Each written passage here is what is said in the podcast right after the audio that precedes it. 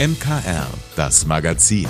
Alles rund um Kirche, Glaube und mehr aus dem Erzbistum München und Freising. Heute mit Linda Burkhardt. Am Sonntag ist ja der 11. Februar und das ist gleichzeitig der Europäische Tag des Notrufs 112. Die 112 gilt nämlich überall in der EU und soll an diesem Tag noch bekannter gemacht werden. Hilfsorganisationen wie die Malteser nutzen den Tag, um zu informieren und über ihre Arbeit aufzuklären. Mein Kollege Vanja Ebelsheiser hat sie besucht. Egal ob Unfall, Feuer oder ein Herzinfarkt, im Notfall immer die 112 wählen. Das lernen schon die Kleinsten. Doch was ist eigentlich ein Notfall? Und vor allem, was nicht? Das haben wir Birgit Lotter und Thomas Aufinger gefragt. Beide leiten die Rettungswache der Malteser in Rosenheim. Die 112 ist äh, die Telefonnummer für lebensbedrohliche Erkrankungen und Verletzungen. Und das Wort lebensbedrohlich sagt das eigentlich schon aus, wann man die 112 wählt. Also ich glaube, das ganz große Problem, das sich da äh, darstellt, ist, dass ähm, vielleicht einfach der Notruf das Mittel ist, das, das immer erreichbar ist. Das man halt leider momentan feststellt, dass man beim kassenärztlichen Bereitschaftsdienst einfach zu lange in die Warteschleifen drin hängt und somit eher zu dem Mittel eben greift. Also nicht einfach leichtfertig den Rettungswagen rufen.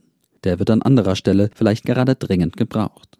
Rund achtmal pro Schicht wird allein der Rettungswagen der Malteser angefordert. Aber nur in durchschnittlich einem dieser acht Einsätze liegt auch wirklich eine lebensbedrohliche Lage vor. Nachdem uns die Rettungsleitstelle alarmiert hat, gehen wir zu unserem Einsatzfahrzeug. Es dauert circa eine Minute bis zwei Minuten.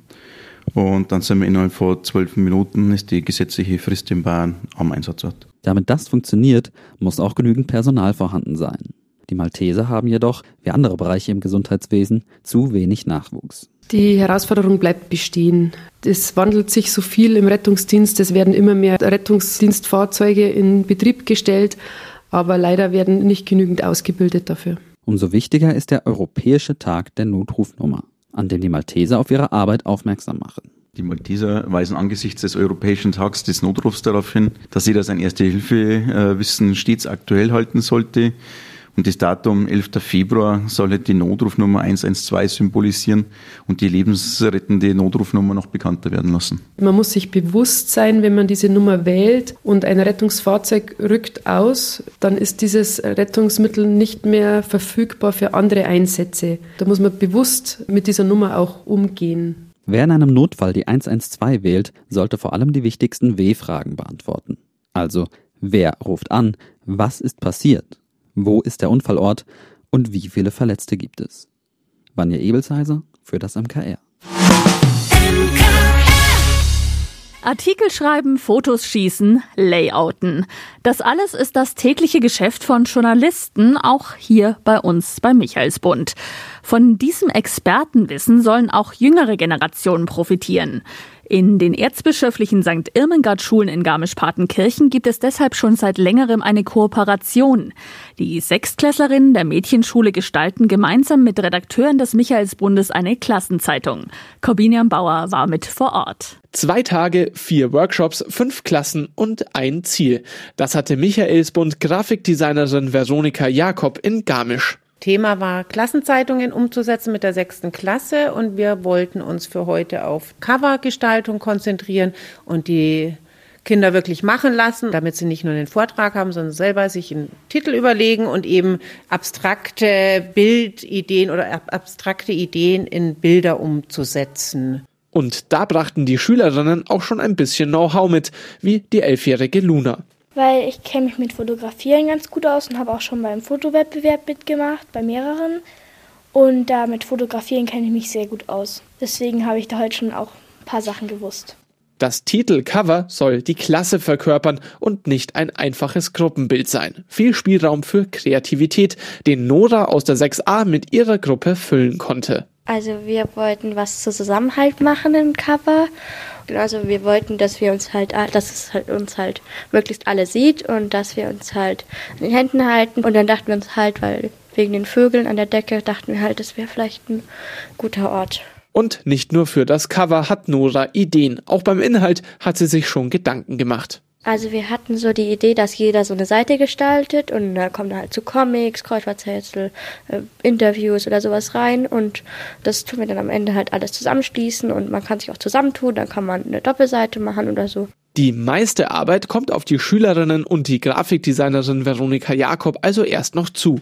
Ich kriege dann irgendwann die Cover, nicht nur die Coverbilder, sondern eben auch die Inhalte zugeschickt von den Lehrern, Texte und Bilder und füge die dann im Layout zusammen und gibt es in Druck, sodass dann zum Schuljahresende die Klasse ihr fertiges eigenes Magazin in der Hand hält. Die zwei Workshop-Tage in Garmisch waren zumindest schon ein voller Erfolg. Sehr zufrieden, sehr positiv überrascht, wie schnell die da sich darauf eingelassen haben und gute Ideen hatten, erst zu erarbeiten, was ihre Stärken sind oder was sie darstellen wollen und das dann auch wirklich in abstrakte Bildmotive umzusetzen, waren tolle Dinge dabei, die wir für die Cover gebrauchen können.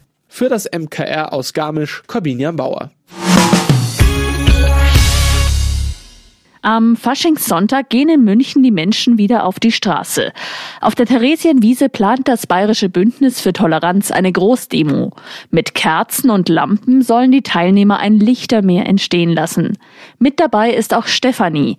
Die Münchnerin sieht sich da auch als Mama in der Pflicht. Da müssen wir unseren Mund aufmachen und auch dadurch, dass wir uns zeigen, ein Beispiel setzen für andere Eltern, die vielleicht nicht so mutig sind, es vielleicht auch nicht so auf dem Schirm haben, aber einfach wirklich für die nächste Generation hier uns zu Wort melden und einfach zeigen, wofür wir stehen und was uns wichtig ist für unsere Kinder. Denn für die zweifache Mutter ist die Entwicklung politischer Strömungen im Augenblick bedenklich.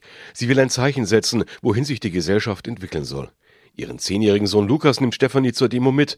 Er war auch schon vor knapp drei Wochen dabei. Die Kinder müssen einfach lernen, wie wichtig es ist, für etwas aufzustehen, einen, einen Standpunkt klar zu machen nach außen.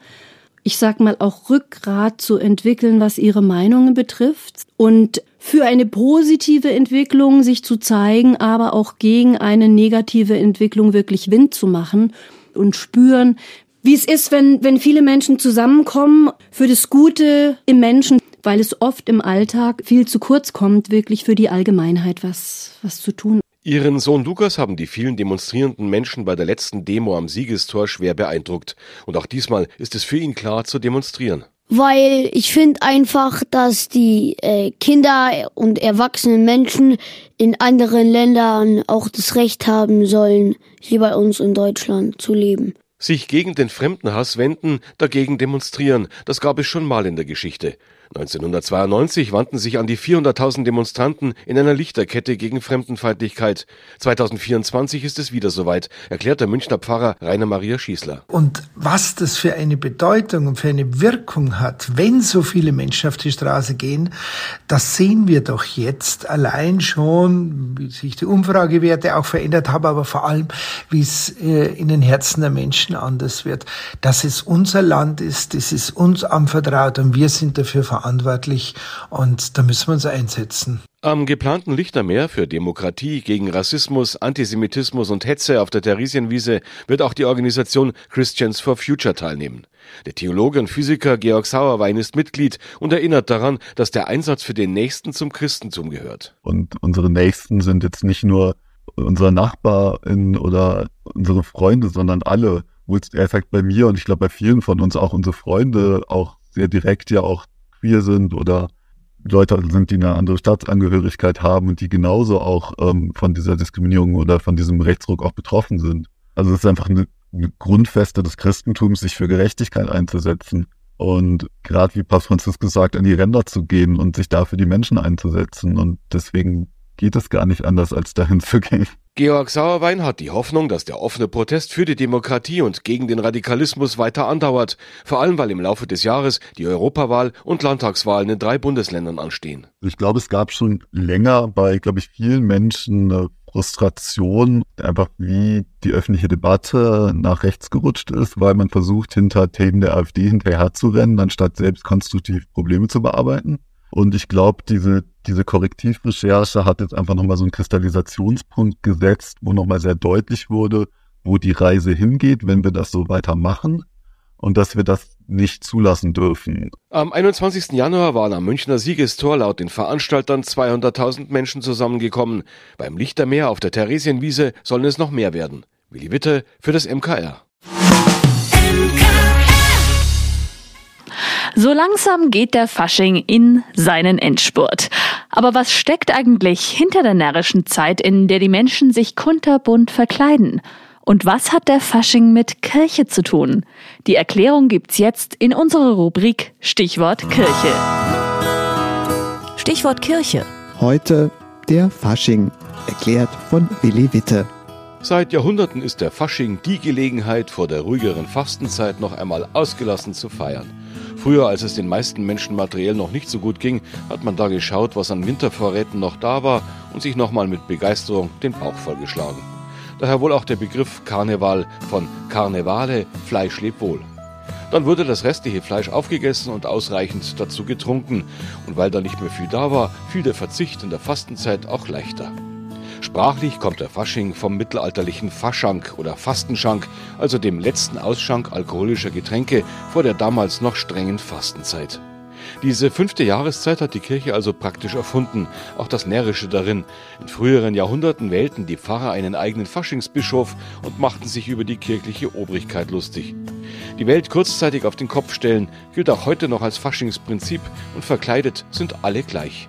Diese verkehrte Welt mit ihren Ausschweifungen wurde von der Kirche als Lehrbeispiel geduldet für die Vergänglichkeit des Menschen und der Welt.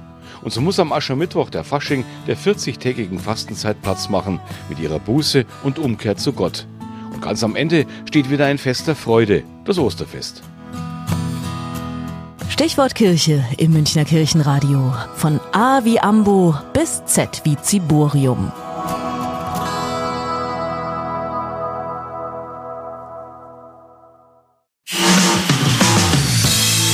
Dank, dass Sie sich unseren Podcast MKR, das Magazin des Münchner Kirchenradios, angehört haben. Wir freuen uns, wenn Sie unseren Podcast abonnieren und in der Podcast-App Ihrer Wahl bewerten. Am liebsten natürlich mit fünf Sternen. Wir haben auch noch viele andere schöne Podcasts. Diese finden Sie unter münchnerkirchenradio.de und überall, wo es Podcasts gibt. MKR, wir machen Ihren Podcast. MKR, mehr Tiefgang für den Süden.